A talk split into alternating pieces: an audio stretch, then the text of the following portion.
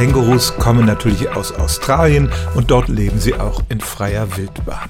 Aber auch in Deutschland werden Kängurus gehalten, in Zoos oder Wildparks und ab und zu schafft es so ein Tier auszubüchsen und dann lebt es in freier Wildbahn. Meistens werden diese Tiere wieder eingefangen und wenn es einzelne Tiere sind, dann kommen sie auch nicht weit, weil sie sich ja zum Beispiel nicht fortpflanzen können. Aber in Stargard in Mecklenburg sind vor etwa 20 Jahren mal Raudis in einen kleinen Zoo eingebrochen und haben die Tiere rausgejagt.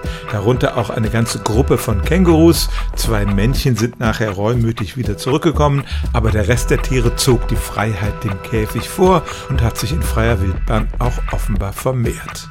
Die letzte Meldung, die ich gefunden habe, war von 2021 und da gab es diese wildlebende Kängurugruppe noch. Vielleicht könnte man meinen, dass es denen bei uns zu kalt ist, aber in Australien leben Kängurus zum Beispiel auch auf der Insel Tasmanien und da wird es im Winter auch ganz schön frisch. Also Kängurus können im Prinzip in Deutschland überleben. Man liest immer wieder von Tieren, die aus dem Zoo ausbrechen und in Mecklenburg gibt es tatsächlich so eine ganze Gruppe frei lebender Kängurus. Stellen auch Sie Ihre alltäglichste Frage unter stimmt's at radio1.de.